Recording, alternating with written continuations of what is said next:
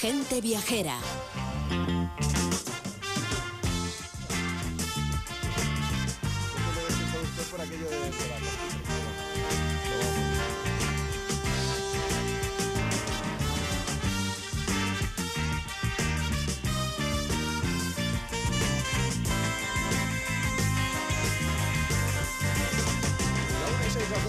En Canarias. Hoy Gente Viajera se emite en directo desde el Teatro de la Villa en Alba de Tormes, una villa ducal con un rico patrimonio histórico que acoge el sepulcro de Santa Teresa de Jesús, pero además en la provincia de Salamanca podemos recorrer su capital, una ciudad patrimonio de la humanidad, o hacer senderismo en el Camino de Hierro. Estamos aquí con el patrocinio de la Diputación y el Ayuntamiento de Salamanca y la colaboración de Global Exchange y tujamondirecto.com. Y por cierto, Víctor, que creo que habéis podido disfrutar ahora durante el boletín, yo voy a a, la, siguiente pausa me voy para allá, ¿eh? A probar una cosa buenísima, traído de la madrileña, que aunque se llame la madrileña es muy salmantino, y son esas yemas de Santa Teresa y las roscas de, de Alba. Pues sí, la verdad es que son auténticas delicias, son bastante intensas de, azúcar, pero es una, es una auténtica maravilla. La verdad es que hay que coger nada más que una para disfrutarla, porque ya las dos ya te puedes sentir un poco en culpa. Bueno, y el hornazo. El hornazo, eso sí que es mi perdición. Aquí tiene una versión dulce, eso sí que me ha llamado mucho la atención. Así es, la verdad es que es una auténtica delicia. Yo he recibido alguno por, por correo, debo decir, de la madrileña, gracias a nuestro compañero Raúl de Tapia, que se preocupa mucho por mi dieta.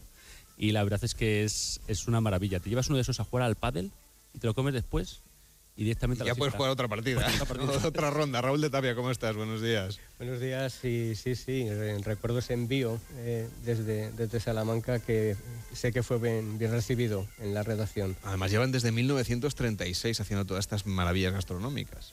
Sí, sí, es, es, es una de las delicias, el, el hornazo. Creo que todos los que vivimos y presumimos de, charros eh, celebramos eh, y bien el lunes de aguas, que es cuando se come de manera tradicional.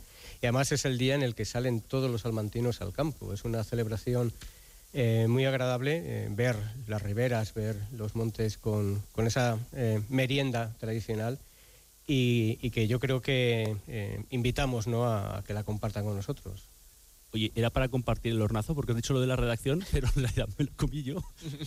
Sí, sí, sé, sé yo no sé en qué temporada llegó, pero si fue la temporada pasada yo no lo vi. Sé que quedó alguna alícuota eh, suelta, sin más. Bueno, no, no, no se lo vamos a tener en cuenta, Víctor, no se preocupe. Nos acompaña también Javier Iglesias, que es presidente de la Diputación de Salamanca. ¿Cómo está? Muy buenos días. Buenos días. Pues con la boca, se me está haciendo la boca agua. Con tanto hornazo, tanto jamón y tantas cosas ricas de Salamanca, se me está haciendo la boca agua. El jamón hay que, hay que comprobarlo aquí, claro que sí, hay que llevárselo también como regalo pero es que incluso podemos ir a ver a lo largo de la provincia hay experiencias vinculadas con el jamón que van un poco más allá de la gastronomía, ¿no? Bueno, Salamanca es una maravilla y podemos encontrar y podemos disfrutar muchísimo. Y tenemos una dehesa fantástica donde se cría el mejor cerdo ibérico que después se transforma en guijuelo en muchos otros sitios con el mejor jamón ibérico del mundo. Y tenemos un montón de municipios donde se hacen unas chacinas, un, eh, chorizo, salchichón, etcétera, etcétera, ibérico fantástico. Pero efectivamente, también la dehesa salmantina, pues eh, también tenemos eh, el guardés de la dehesa, como decimos aquí en Salamanca, que es el toro bravo. Salamanca tiene multitud de ganaderías y la verdad es que están apostando muchas familias tradicionales que llevan cientos de años, en muchos casos, pues teniendo los mejores toros bravos, los toros de Lidia, pues están abriendo sus fincas, están abriendo sus casas para que podamos disfrutar de, ese mm, fantástico animal en su medio natural, que es un animal bellísimo, es un animal muy dócil, pero que además eh, eh, lo podemos ver en la belleza, en el esplendor de uno de los eh, campos naturales que está mm, también hecho por el hombre durante cientos de años, que es la dehesa, que es una verdadera maravilla, donde se conjuga el respeto por el medio ambiente con la producción necesaria para el ser humano para producir el alimento. Y ahora que tanto en Europa se está hablando de esa de conjugar esos dos principios básicos de, hombre, tenemos que alimentarnos, pero tenemos que hacerlo con respeto al medio ambiente. Aquí en Salamanca, en la dehesa, llevamos haciéndolos muchos cientos de años. Y caminando por Alba de Tormes, donde estamos haciendo hoy el programa, hemos querido también descubrir algunos de los tesoros de la villa que guarda en torno al turismo religioso. Hemos estado en el convento de las Carmelitas Descalzas de la Anunciación y visitando, claro, el sepulcro de Santa Teresa, donde allí, Víctor, tú has querido conocer eh, un poco cómo vive la gente de Alba de Tormes, su vinculación eh, histórica, religiosa, espiritual, pero también social, con toda esta parte que tiene que ver con la vida de la santa. Desde luego, aquí pues hemos descubierto plazas y terrazas rodeadas de iglesias de piedra y de ladrillo rojo, donde anidan los pájaros que se calientan con el sol y mientras la gente disfruta pues del buen tiempo de este veranillo de San Miguel.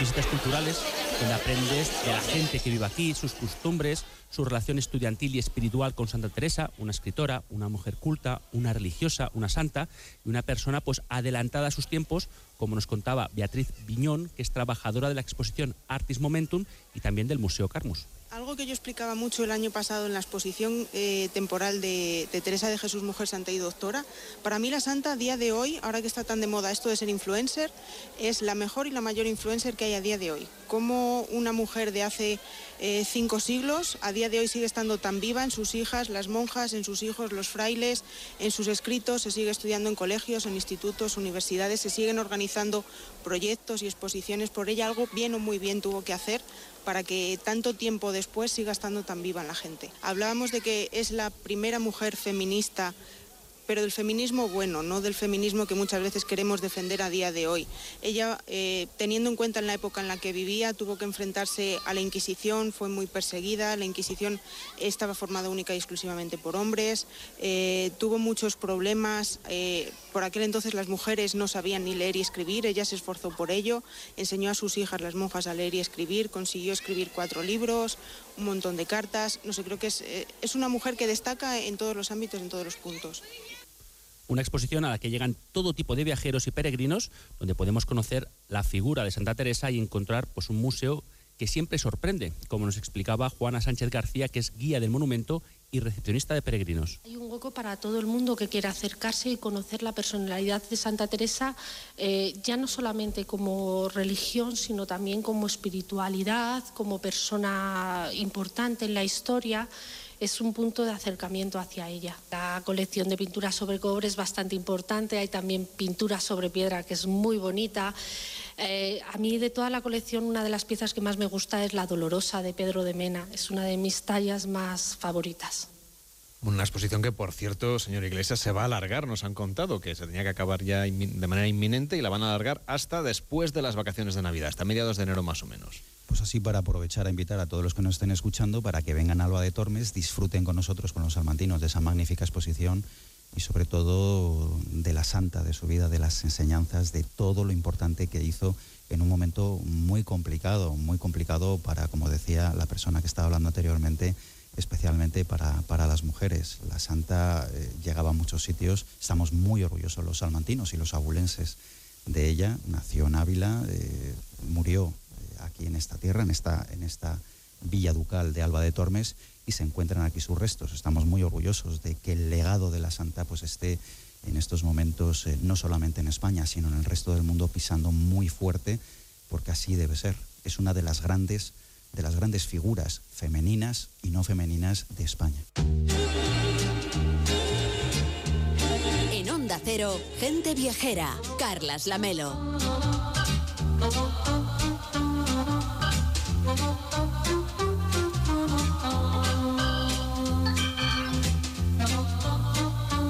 La una y media a las doce y media en Canarias, ya saben que estamos en Alba de Tormes haciendo en directo gente viajera y que tenemos un montón de cosas que contarles, porque lo que nos gusta aquí es conocer a fondo el territorio, lo estamos haciendo en compañía del presidente de la Diputación de Salamanca, con Javier Iglesias, y por supuesto también con Raúl de Tapia, que además se ha tomado la molestia, Raúl, de grabarnos sonidos de la naturaleza para que podamos escucharlos aquí en directo y hacer un viaje sonoro a través de la provincia. ¿Qué es esto que estamos escuchando? Es el, amanecer en el Tormes. Eh, además aquí podemos disfrutar en Alba de, esa isla de Garcilaso, que tiene esta condición de auditorio, auditorio natural y en un breve paseo puedes con mucha facilidad escuchar más de 30 cantos distintos de, de 30 especies distintas. Además sé que a Javier Iglesias, al presidente de la Diputación, le gusta porque es un ornitólogo aficionado con el que comparto conversaciones en esta línea. Bueno, y además está intentando el señor Iglesias y todo lo que es la Diputación, de alguna manera reposicionar el destino, conseguir que la gente venga a conocer la provincia durante todo el año e incluso esta semana la Diputación y el Ayuntamiento han animado a las empresas del turismo a participar en Intour Negocios, una jornada en exclusiva del 16 de noviembre, que lo que tratan un poco es también de dinamizar con el sector privado, ¿no? Así es, pero bueno, ese es el trabajo, ese es el trabajo, el background, lo que tenemos detrás, pero a los salmantinos lo que nos gusta es compartir. Y tenemos una tierra maravillosa, una tierra distinta, una tierra diversa, una tierra donde da gusto venir aquí a pasar un fin de semana, a pasar unas vacaciones, una tierra donde en 52 fines de semana podemos hacer más de 200 planes. Es decir, usted no se preocupe, el que nos está escuchando, que puede tener un plan para, para cada fin de semana y además lo que le apetezca. Y siempre regado con los mejores caldos, los mejores vinos, los mejores alimentos, el mejor jamón ibérico, los mejores productos ibéricos, el mejor eh, queso de las arribes, en fin, eh, la eh, ternera charra que tenemos en Salamanca. Yo creo que es un destino fantástico para que los amantinos podamos compartir con el resto del mundo pues las ganas de vivir, porque si algo tenemos los salmantinos es las ganas de vivir, de vivir bien y vivir todos los días con la motivación de hacer algo diferente. Bueno, y tienen productos estrella, por ejemplo, como el Camino de Hierro, es un recorrido peatonal que discurre por un tramo de 17 kilómetros de línea férrea que se ha convertido en, en, un auténtico atractivo turístico. ¿Cómo es este trazado? ¿Qué experiencia vamos a vivir ahí? Bueno, eso es una maravilla. Eso decía Raúl de las aves y que compartimos esa afición. Yo de pequeñito me encantaba, era un era pasional por el tema de las aves, ¿no? Pues en, en el Camino de Hierro podemos ver eh, podemos ver muchas aves, muchos, eh, muchos espacios naturales fantásticos.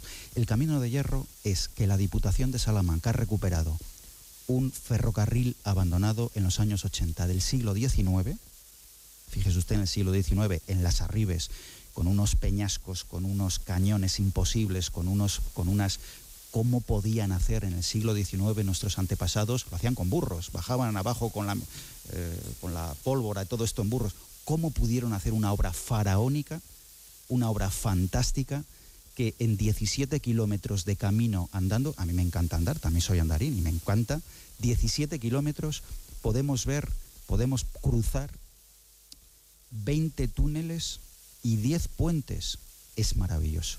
Es, lo hemos abierto desde la Diputación, está muy profesionalizado, eh, se paga una pequeña cuota, pequeñita, me parece que son 8 euros, no es nada, te da derecho a que cuando llegues te pueda, tienes una lanzadera para subir, tienes un seguro, hay chavales eh, profesionales que están pendientes de ti, de que no te ocurre nada y si te ocurre algo te van a atender y es verdaderamente recomendable para los andarines. Más de 50.000 personas han pasado ya en dos años y pico. ¿Y notan ustedes que esto de alguna manera ha sido un revulsivo para la naturaleza y sobre todo también para la economía de la zona?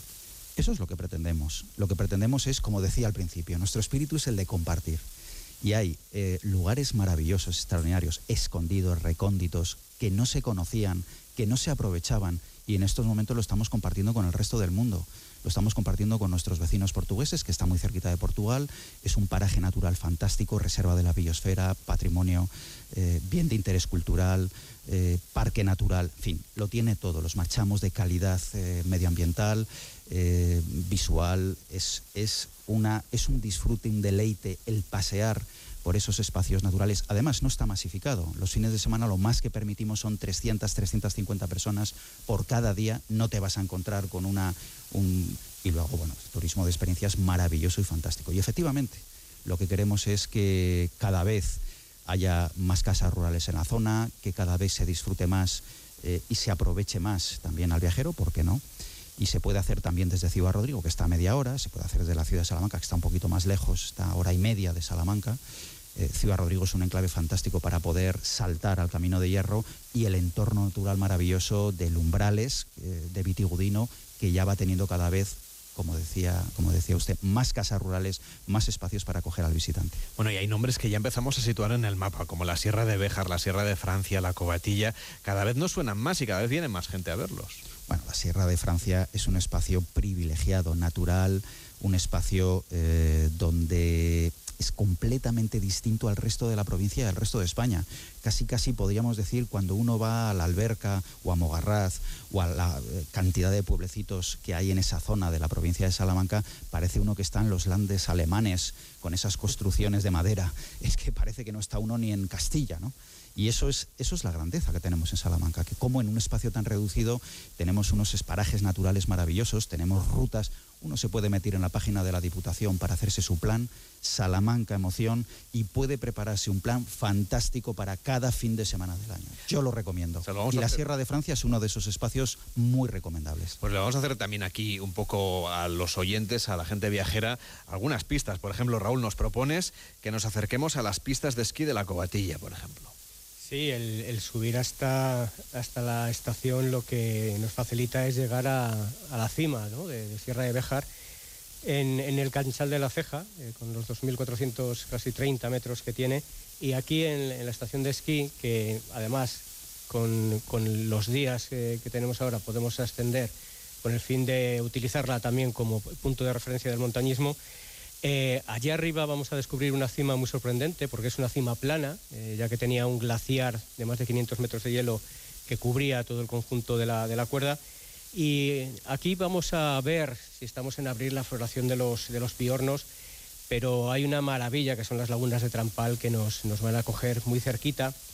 Y para salir, una vez que hayamos eh, caminado, que hayamos pateado, como decimos la gente que nos gusta el campo, Vamos a salir por el glaciar de Ollamoros, que es un eh, rincón eh, pétreo, granítico, encantador, que te abraza y te mete además de lleno en un robledal inmenso cuando ya te vas acercando a Candelario.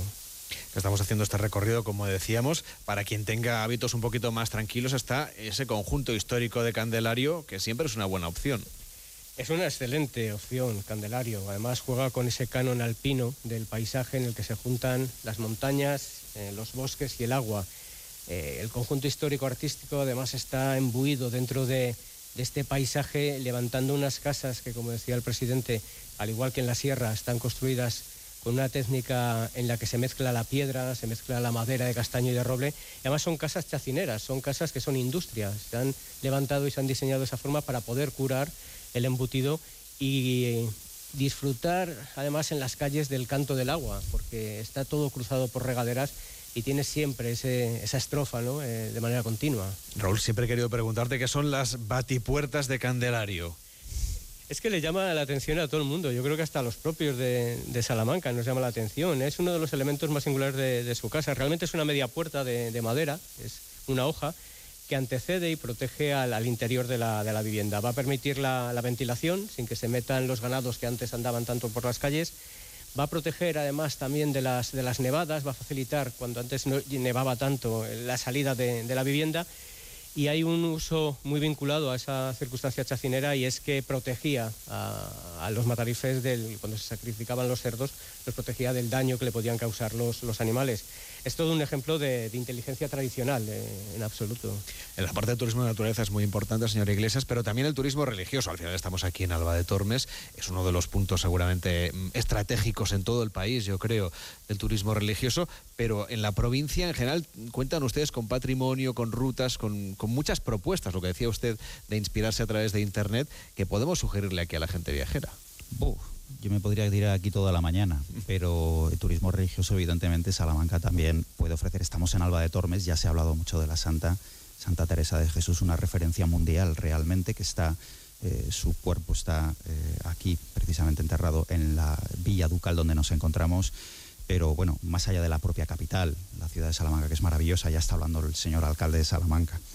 Eh, en la ciudad, en, el conjunto de la provincia, Ciudad Rodrigo tiene una magnífica catedral, tiene un, conjunto patrimonial no solamente religioso, sino civil extraordinario, una ciudad medieval rodeada de murallas del siglo XII, con una zona valorada del XVII, con unos palacios fantásticos y maravillosos del XVI, la gran mayoría de ellos, y con eh, una catedral fantástica del siglo XII. En fin, eh, hay cantidad de lugares y espacios eh, por ejemplo, nos encontramos en Alba de Tormes. Aquí hay una ruta, una ruta fantástica. El diputado de Turismo de la Diputación que nos acompaña sabe mucho de esto, que es la, ruta de la cuna al sepulcro. Es decir, de Ávila a Alba de Tormes. Noventa y tantos kilómetros, es una ruta muy transitada cada vez más y pasamos por un espacio maravilloso de municipios de la provincia de Salamanca donde el Mudéjar, ¿cómo es posible que en pueblos tan pequeñitos, tan discretos, podamos encontrar una maravilla arquitectónica eh, como es el Mudéjar, con unos eh, mm, eh, artesonados imposibles, que son maravillosos en muchos de los municipios. En fin, hay cantidad de cosas que podríamos estar hablando continuamente, pero lo mejor es que aquel que nos quiera conocer un poquito mejor, cada fin de semana, cada puente, se acerque a los municipios de la provincia de Salamanca, porque como digo, son muy diversos, hay muchas posibilidades y sobre todo eh, tenemos también grandes productos gastronómicos locales que eh, les va a apetecer hasta los más exigentes. Y Raúl, otras rutas, por ejemplo, la ruta de las fábricas textiles y el jardín histórico del bosque, que también nos recomiendas. Bejar, eh, según bajamos de Candelario, tiene esas dos circunstancias. la, industria textil lanera de, de, Bejar, por la que ha sido siempre conocida la, ciudad, eh, está al pie del, río Cuerpo de Hombre, un, nombre que ya impresiona Cuerpo de Hombre. Hablando con el escritor Gilo Llamazares me contaba que era de los nombres que más le llamaban la atención. Y vamos a poder visitar estos edificios de las fábricas con esas chimeneas tan identitarias, al igual que las pesqueras y canales que movían el agua y permitían tanto el lavado de las lanas como su, su tintado.